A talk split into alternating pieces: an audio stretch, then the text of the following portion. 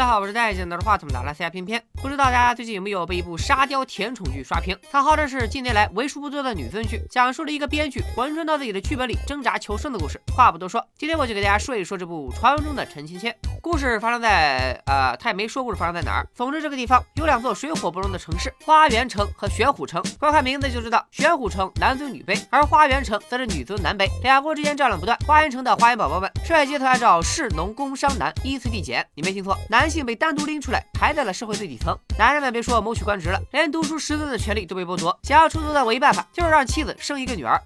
就是个男孩。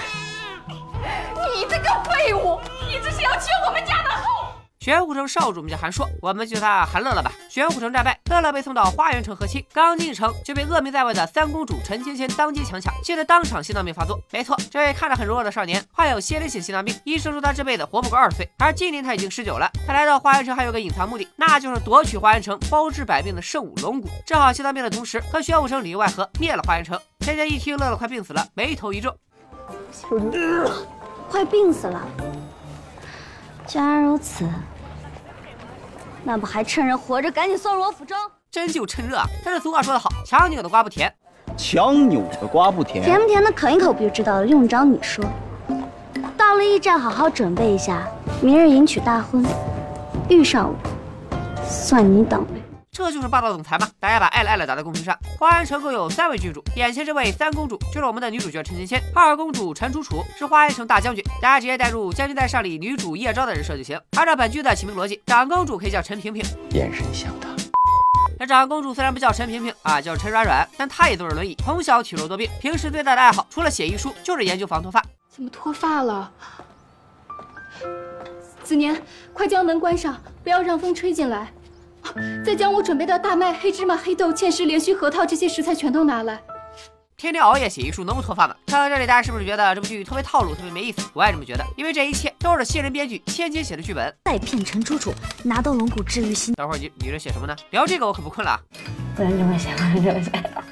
没想到一番阴差阳错，他居然穿越到自己写的剧本里，成为了恶名在外的女配陈芊芊。按照剧本走向，陈芊芊第三集大婚当晚就会被乐乐一杯毒酒送上西天。现在是第几集？第几集？就是我的意思，就是说现在故事发展到哪里了？南公主，哎，哎，媳妇到了。借用老怪一句话就是哦吼，贼好安逸喽！刚上线就要杀青，这哪里是喜服，明明是丧服。但是芊芊转念一想，不对呀，在剧本里领了盒饭，他是不是就能回到现实世界了？你就说我心急如焚，着急跟韩硕洞房，几天也免了，赶紧洞房，直接洞房。这韩少君身子骨不太硬朗，咱家三公主又是一个不太精细的人，这万一要有个好歹，这韩少君没挺过去。万般皆是命，就当芊芊替我排忧解难了。听听，这都什么虎狼之词？所以说，不光是女孩子，男孩子在外面也一定要好好保护自己。好不容易到了洞房那天，芊芊更是急不可耐。哎，少君这是怎么了？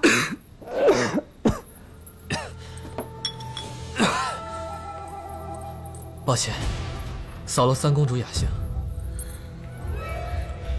不好意思啊，重来一次。干了。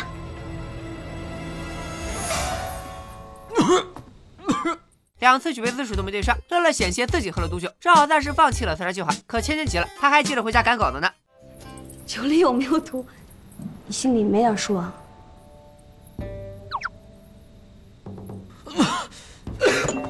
还跟我装？行，没毒是吧？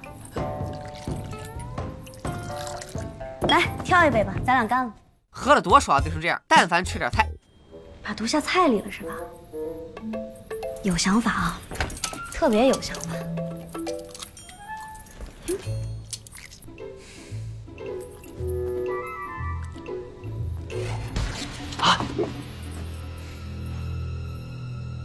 行行。行刺自然是无惊无险，但城主听说乐乐居然敢行刺自己的宝贝闺女，当场就把她关进大牢，责任问斩。而芊芊寻思着，万一死在剧本里，现实中的自己会不会也嗝屁？难道自己要在这里一直活到大结局？那就只能想方设法保住乐乐，让乐乐走回主线，迎娶自己的姐姐陈楚楚。于是芊芊骗城主自己已经有了身孕，急需乐乐来当接盘侠。乐乐一听就乐了，还要买大送小中的好事，当场就忍辱负重，同意接盘。没想到等待着他的还有一份大礼。孔雀羽扇一把，鸳鸯碧波绸缎三匹，上好绿茶一盒，琉璃瓶一对。少君，怎么都是绿的？翡翠金冠一顶。故事就这样围绕着芊芊的挣扎求生展开。在接下来的故事里，你将看到男主角如何自己攻略自己。他一不图兵力，二不图钱财，他他图什么？图我。啊？此女子钟情我。我尿黄，我行自请他。现在身为皇族，再怎么不学无术，总得读书认字，所以你还能见识小天才现场对诗。改革春风吹又跑错片场了，是这首。火腿儿。咸鱼、腊肠、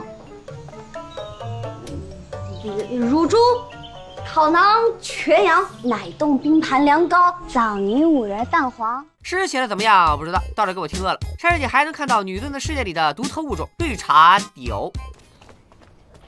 哎，欣欣，小心！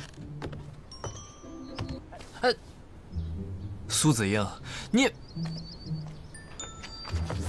秋寒少君，不要误会，小人只是怕风大，三公主感染风寒。如果哪里做了不对，还请少君包涵。你这是做什么？你干嘛让茵茵跪着呀？不是我让她跪的。回三公主，小人触怒了韩少君，韩少君才对小人略施小惩，惊扰三公主了。我什么时候罚你了？相信大家都被杀掉的剧情戏迫不及待想要补剧，别急，接下来我再给大家分析分析这部剧的几个缺点。首先，陈芊芊虽然挂着恶毒女配逆风翻盘的反套路外壳，其实上演的依然是非常传统套路的甜宠剧情。除了一开始的几次暗杀外，女配的身份根本没给她带来任何麻烦。相反，她是三个皇女中最受宠的一个。隔壁少城主韩硕和花园城的少妇裴恒为她争风吃醋，甚至只要她一句话，整个乐坊都是她囊中之物。三公主，什么情况？据说是城主下的令，我们以后就都归乐里府了。大家有没有觉得这个画面似曾相识？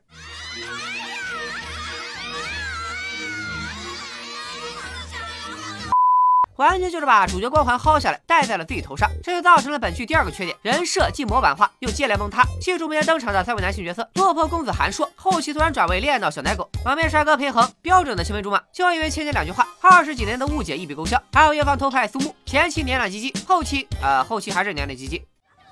三公主。您要是有时间，就常来教坊司听曲儿，可好啊？哼！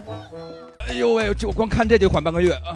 这几个人物加起来四舍五入，不就是个成光一的小游戏吗？出于套路化的人设，故事整体设计也算得很 bug。花园城女尊男卑，男子没有读书识字的权利。然后转头就发现教导皇族的老师裴恒，他就是个男的。皇后身边对他宠幸的大臣也是个男人。芊芊胳膊上的手工纱，足以证明他的清白之身。但手工纱这玩意儿是中国古代人用来标记未婚女子贞操的标志。在这个女尊男卑的城市里，该点手工杀的不应该是男人吗？现在作为女尊之城的三公主，想睡谁就睡谁，点个屁的手工杀！不信大家反过来想，历史上有哪个皇帝和太太会点这个？还有男主角韩烁得了心脏病，就剩一年好活了，还整天飞天遁地，跟蝙蝠成了精似的。二郡主的左膀右臂林七被他一刀秒杀，公认武力之低的陈楚楚也被乐乐这个心脏病打败了。既然这剧 bug 这么多，为啥还有这么多人看呢？因为编剧早就在故事开篇给自己找好了借口。剧中上演的剧情都是出自一位母胎单身的新人编剧之手，连恋爱都没谈过，怎么写得好感情戏？二十上下的小年轻，人生阅历就这么点儿，又怎么能指望他的剧本能有深度？而且毕竟是新手编剧，剧情有 bug 也很正常。总而言之，一旦带入了女主芊芊，你会发现这部剧里所有男人都爱我，所有女人都因为男人爱我而恨我，所有难关都在我面前迎刃而解，所有我不想中的东西都会因为各种机缘巧合自己长腿跑到我怀里，甜着很甜，爽也很爽，笑点也足够多。我一个大老爷们儿。都看得挺开心的，拿来下饭打发时间还是很不错的。感兴趣的小伙伴可以去追一下这部沙雕甜宠剧。今天就说到这里，咱们下期再见，拜了个拜。